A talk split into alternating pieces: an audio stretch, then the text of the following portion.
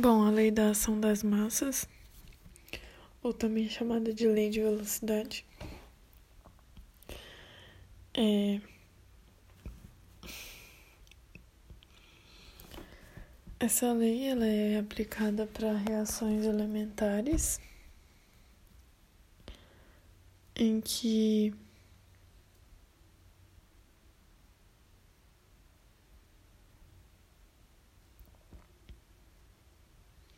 envolvem uma, duas ou três espécies químicas.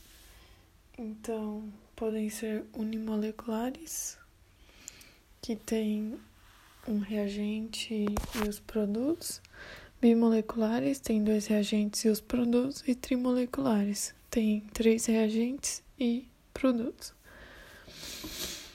Então, a lei da velocidade de uma reação alimentar pode ser escrita pela fórmula V igual a K, que é uma constante, vezes concentração de A, vezes elevado ao Azinho, que é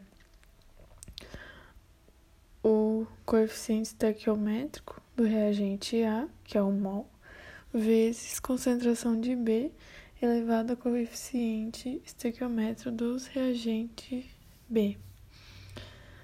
Então, por exemplo, uma reação 2H2 mais 1O2 formando 2H2O.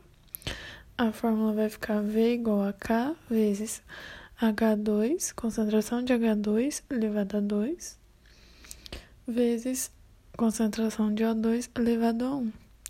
E esse 2 e esse 1 que está elevado é a ordem de reação desses dois reagentes.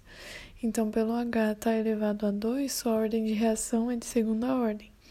E a ordem do O é de primeira ordem. Então, a ordem de reação global vai ser o 2 do H mais o 1 do O, que vai formar a terceira ordem.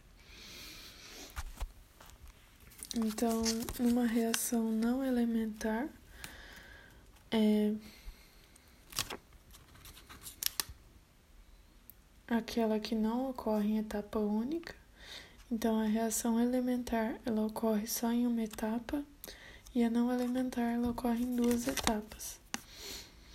Então, ela terá, por exemplo, primeira etapa A mais B formando Q, é a etapa lenta, segunda etapa A mais Q formando C, etapa rápida. Para fazer a velocidade, para descobrir a velocidade, vai considerar só a etapa lenta. Então, para descobrir, por exemplo, a ordem do A, pega o B onde está constante na tabela, que vai ter uma tabela no exercício.